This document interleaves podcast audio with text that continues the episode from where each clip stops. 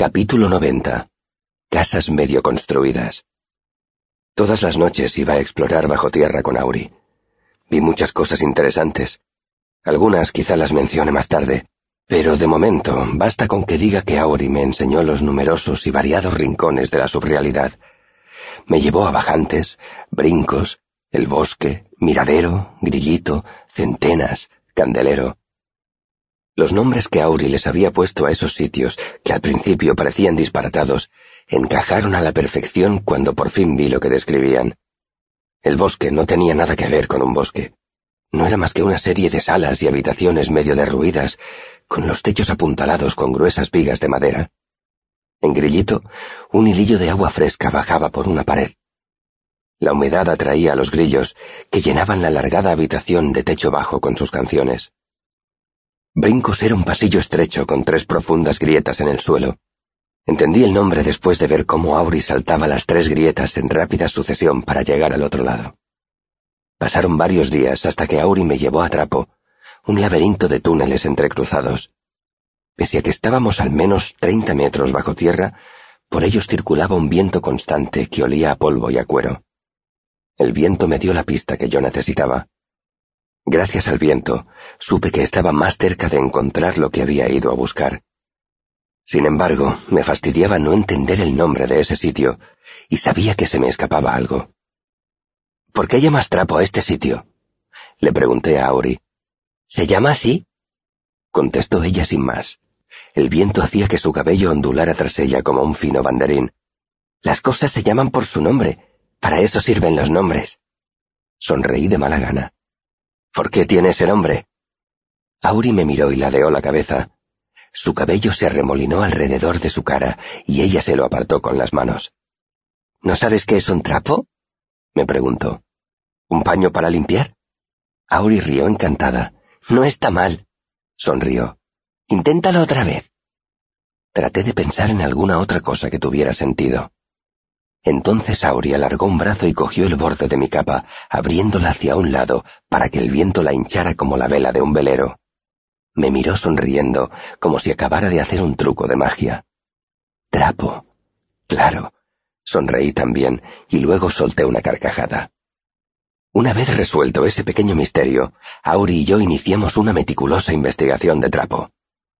Pasadas unas horas, empecé a tener la impresión de que conocía aquel sitio, de que entendía por qué camino tenía que ir. Solo era cuestión de encontrar el túnel que me llevara hasta allí. Era exasperante. Los túneles serpenteaban dando amplios e inútiles rodeos. En las raras ocasiones en que encontraba un túnel que trazaba una línea recta, al final no había salida. Había pasillos que torcían hacia arriba o hacia abajo, de modo que no podía seguir por ellos. En uno había unos gruesos barrotes de hierro sujetos a las paredes de piedra que cerraban el paso. Otro iba haciéndose cada vez más estrecho, hasta que solo había un palmo de una pared a otra. Otro terminaba en un derrumbe de madera y tierra. Tras días buscando, por fin encontramos una vieja y enmohecida puerta. La madera húmeda se desmenuzó cuando intenté abrirla. Auri arrugó la nariz y sacudió la cabeza. Me despellejaré las rodillas. Alumbré más allá de la ruinosa puerta con mi lámpara simpática y entendí por qué lo decía. El techo de la habitación que había detrás estaba inclinado y hacia el fondo solo tenía un metro de alto. ¿Me esperas aquí? Pregunté mientras me quitaba la capa y me arremangaba la camisa. No sé si sabría encontrar la salida sin ti. Auria sintió con cara de preocupación. Entrar es más fácil que salir. Hay sitios muy estrechos. Podrías quedar atrapado. Yo trataba de no pensar en eso. Solo voy a echar un vistazo. Volveré dentro de media hora. Auri ladeó la cabeza. ¿Y si pasa media hora y no has aparecido? Sonreí. Entonces tendrás que ir a buscarme. Auri asintió, solemne como una niña pequeña. Sujeté la lámpara simpática con la boca, proyectando su rojiza luz contra la impenetrable oscuridad que tenía ante mí. Entonces me puse a gatas y empecé a avanzar.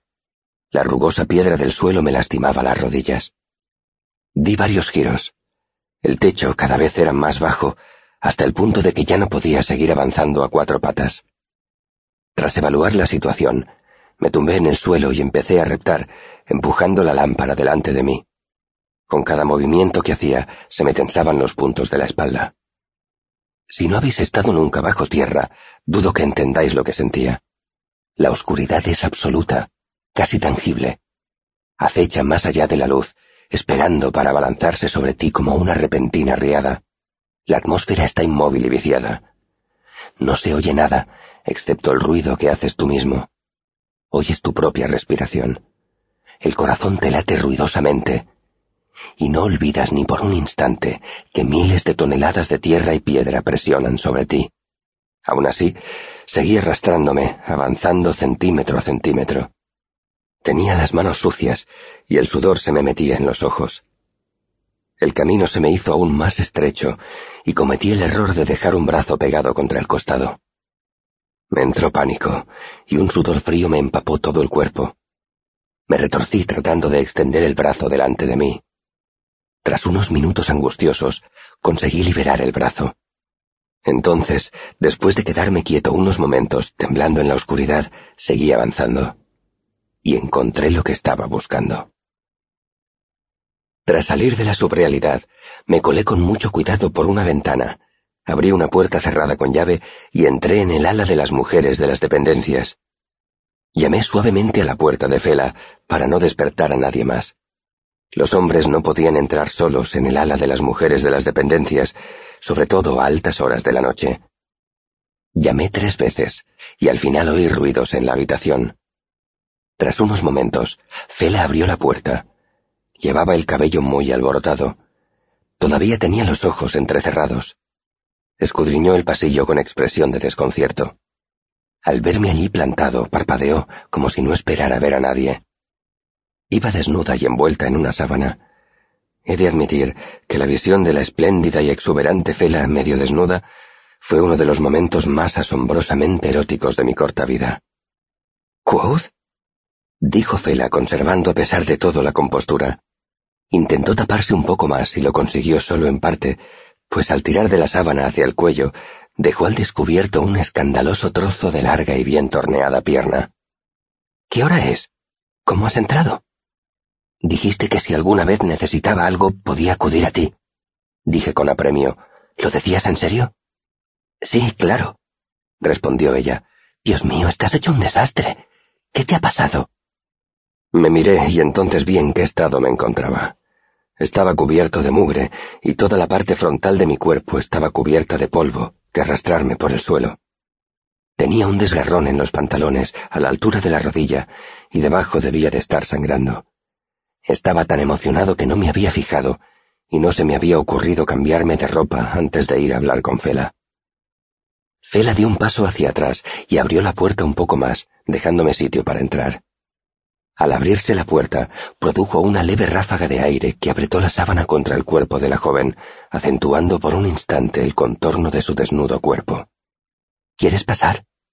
No puedo entretenerme, dije sin pensar, reprimiendo el impulso de quedarme allí con la boca abierta. Necesito que mañana por la noche te encuentres con un amigo mío en el archivo. Al sonar la quinta campanada, en la puerta de las cuatro placas. ¿Podrás hacerme este favor? Tengo clase, respondió Fela, pero si es importante puedo saltármela. Gracias, dije y me marché. Casi había llegado a mi habitación de Ankers cuando me di cuenta de que había rechazado una invitación de Fela medio desnuda, a entrar en su habitación. Y eso dice mucho de la importancia de lo que había encontrado en los túneles que había debajo de la universidad. Al día siguiente, Fela se saltó la clase de geometría avanzada y se dirigió al archivo. Subió varios tramos de escalera y recorrió un laberinto de pasillos y estantes hasta encontrar el único tramo de pared de piedra de todo el edificio que no estaba forrado de libros. Allí estaba la puerta de las cuatro placas, silenciosa e inmóvil como una montaña. Balaritas. Fela miró alrededor con nerviosismo, trasladando el peso del cuerpo de una pierna a otra. Al cabo de un rato, una figura encapuchada surgió de la oscuridad y se acercó a la rojiza luz de la lámpara de mano de Fela. La joven sonrió con inquietud. Hola, dijo en voz baja. Un amigo mío me ha pedido que... Se interrumpió y ladeó un poco la cabeza, tratando de escudriñar la cara que había bajo la sombra de la capucha. Supongo que no os sorprenderá saber a quién vio. Quoth, dijo con incredulidad y miró alrededor presa del pánico. Dios mío, ¿qué haces aquí? Entrar en el archivo sin autorización. Contesté con ligereza. Fela me agarró y me llevó por un laberinto de pasillos hasta que llegamos a uno de los rincones de lectura que había repartidos por todo el archivo. Me hizo entrar de un empujón, cerró firmemente la puerta y se apoyó en ella. ¿Cómo has entrado aquí?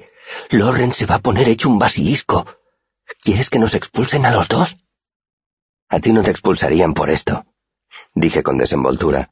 Como mucho pueden acusarte de connivencia, y por eso no pueden expulsarte. Seguramente solo te multarían porque las mujeres no os azotan. Moví un poco los hombros y noté el tirón de los puntos de la espalda. Lo cual, si te interesa mi opinión, no me parece del todo justo. ¿Cómo has entrado? repitió Fela. ¿Te has colado por el mostrador sin que te vieran? Será mejor que no lo sepas, dije saliéndome por la tangente. Había entrado por trapo, por supuesto. Nada más oler a cuero viejo y a polvo, supe que estaba cerca. Oculta en el laberinto de túneles, había una puerta que conducía directamente al nivel inferior del archivo. Estaba allí para que los secretarios tuvieran un fácil acceso al sistema de ventilación. La puerta estaba cerrada con llave, por supuesto, pero las puertas cerradas nunca han sido un gran obstáculo para mí. Lo siento. Sin embargo, no le conté nada de eso a Fela. Sabía que mi ruta secreta solo funcionaría si seguía siendo secreta. Revelársela a una secretaria, aunque fuera una secretaria que me debía un favor, no me parecía buena idea. Escucha, me apresuré a decir, es totalmente seguro. Llevo horas aquí y ni siquiera se me ha acercado nadie. Todo el mundo lleva su propia luz, así que es fácil evitarlos. Es que me has sorprendido dijo Fela recogiéndose el oscuro cabello detrás de los hombros. Pero tienes razón.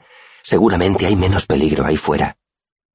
Abrió la puerta y se asomó para asegurarse de que no había nadie cerca. Los secretarios realizan controles al azar de los rincones de lectura para asegurarse de que no haya nadie durmiendo o practicando sexo. ¿Qué? Hay muchas cosas que no sabes sobre el archivo. Sonrió y abrió más la puerta. Por eso necesito tu ayuda dije mientras salíamos del rincón de lectura. No me aclaro con este sitio. ¿Qué buscas? preguntó Fela. Un millar de cosas. Dije y no mentía. Pero podríamos empezar por la historia de los Amir, o por cualquier ensayo serio sobre los Chandrian. Cualquier cosa sobre cualquiera de los dos, la verdad. No he encontrado nada. No me molesté en tratar de disimular mi frustración. Me exasperaba haber entrado por fin en el archivo después de tanto tiempo y no ser capaz de encontrar ninguna de las respuestas que andaba buscando. Creía que esto estaría mejor organizado. Refunfuñé. Fela se rió entre dientes. ¿Y cómo lo harías tú exactamente? Me refiero a cómo lo organizarías. Pues mira, llevo un par de horas pensándolo. Lo mejor sería ordenar los libros por temas, ya sabes, historia, memorias, gramáticas, Fela dejó de andar y exhaló un hondo suspiro. Será mejor que aclaremos esto cuanto antes.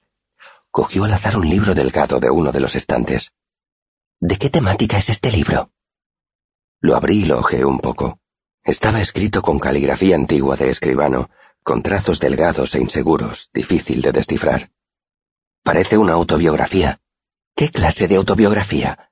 ¿Cómo la clasificarías en relación a otras memorias?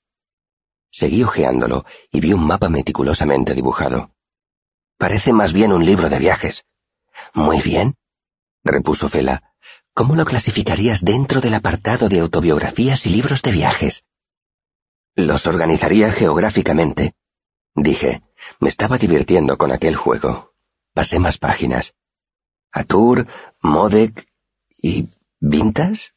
Fruncí el ceño y miré el lomo del libro. ¿De qué año es esto? El imperio de Atur absorbió Vintas hace más de trescientos años. Más de cuatrocientos años, me corrigió Fela. ¿Dónde pones un libro de viajes que se refiere a un sitio que ya no existe? En realidad entraría en el apartado de historia, dije más despacio. ¿Y si no es exacto? insistió Fela. ¿Y si se basa en habladurías en lugar de la experiencia personal? ¿Y si es pura ficción? Los libros de viaje ficticios estaban muy de moda en Modek hace doscientos años. Cerré el libro y lo puse en su sitio. Empiezo a entender el problema, dije pensativo. No, no lo entiendes, me contradijo Fela. Solo empiezas a atisbar los bordes del problema. Señaló las estanterías que nos rodeaban. Imagínate que mañana te conviertes en maestro archivero. ¿Cuánto tiempo tardarías en organizar todo esto? Miré alrededor. Había infinidad de estanterías que se extendían hasta perderse en la oscuridad. Sería el trabajo de toda una vida. La experiencia ha demostrado que se tarda más de una vida, dijo Fela con aspereza. Aquí hay más de tres cuartos de millón de volúmenes, y eso sin contar las tablillas de arcilla, los rollos de pergamino ni los fragmentos de caluptena. Hizo un gesto de desdén y prosiguió.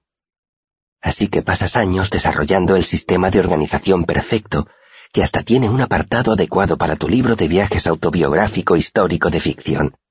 Los secretarios y tú pasáis décadas identificando, seleccionando y reordenando decenas de miles de libros. Me miró a los ojos, y entonces vas y te mueres. ¿Qué pasa a continuación? Empecé a entender a dónde quería llegar Fela. Bueno, en un mundo perfecto, el siguiente maestro archivero continuaría desde donde yo lo había dejado. Sí, eso en un mundo perfecto dijo Fela con sarcasmo. Se dio la vuelta y empezó a guiarme de nuevo entre las estanterías. Supongo que muchas veces el nuevo maestro archivero tiene sus propias ideas sobre cómo hay que organizarlo todo, ¿no? Apunté. Muchas veces no, admitió Fela. A veces hay varios maestros archiveros seguidos que trabajan aplicando el mismo sistema, pero tarde o temprano aparece alguien que está convencido de que sabe una manera mejor de hacer las cosas y hay que volver a empezar desde cero. ¿Cuántos sistemas diferentes ha habido? Vi una débil luz roja que avanzaba a lo lejos entre los estantes y apunté hacia ella. Fela cambió de dirección para alejarnos de la luz y de quienquiera que fuese que la llevaba. Eso depende de cómo los cuentes, dijo en voz baja como mínimo nueve en los últimos trescientos años. La peor época fue hace unos cincuenta años. Hubo cuatro maestros archiveros nuevos cada cinco años. El resultado fue que aparecieron tres facciones diferentes entre los secretarios. Cada una utilizaba un sistema de catalogación diferente y cada una creía que el suyo era el mejor. Parece una guerra civil, comenté. Una guerra santa, me corrigió Fela una cruzada muy discreta y circunspecta, donde cada bando estaba convencido de que lo que hacía era proteger el alma inmortal del archivo. Robaban libros que ya habían sido catalogados según otro sistema. Se escondían los libros unos a otros o los cambiaban de orden en los estantes. ¿Cuánto tiempo duró eso? Casi quince años. Quizá durara todavía si los secretarios del maestro Tolem no hubieran conseguido por fin robar los libros de registro de Larkin y quemarlos. Después de eso, los Larkin tuvieron que rendirse. Y la moraleja de la historia es que la gente se apasiona mucho con los libros, ¿no? Bromeé. De ahí la necesidad de realizar controles al azar de los rincones de lectura. Fela me sacó la lengua. La moraleja de la historia es que esto es un lío. Cuando Tolem quemó los registros de Larkin, perdimos casi doscientos mil libros. Esos registros eran el único sitio donde estaba anotada la localización de aquellos libros. Y Tolem murió cinco años más tarde. ¿Adivinas qué pasó entonces? ¿Llegó un nuevo maestro archivero dispuesto a empezar desde cero? Es como una cadena interminable de casas a medio construir, prosiguió Fela con exasperación. Resulta fácil encontrar los libros según el viejo sistema, de modo que así es como construyen el nuevo sistema. El que construye la casa nueva siempre roba madera de lo que ya está construido. Los sistemas viejos siguen ahí, en forma de piezas y trozos desperdigados. Todavía encontramos bolsas de libros que unos secretarios se escondieron a otros hace años. Tengo la impresión de que estás un poco picada con este asunto, dije esbozando una sonrisa. Llegamos a una escalera y Fela se dio la vuelta y me dijo, todos los secretarios que aguantan más de dos días trabajando en el archivo acaban picados. En volúmenes, la gente se queja cuando tardas una hora en llevarles lo que nos han pedido. No se dan cuenta de que no es tan fácil como ir al estante de historia de los Amir y coger un libro. Se volvió y empezó a subir por la escalera. La seguí en silencio, apreciando la nueva perspectiva.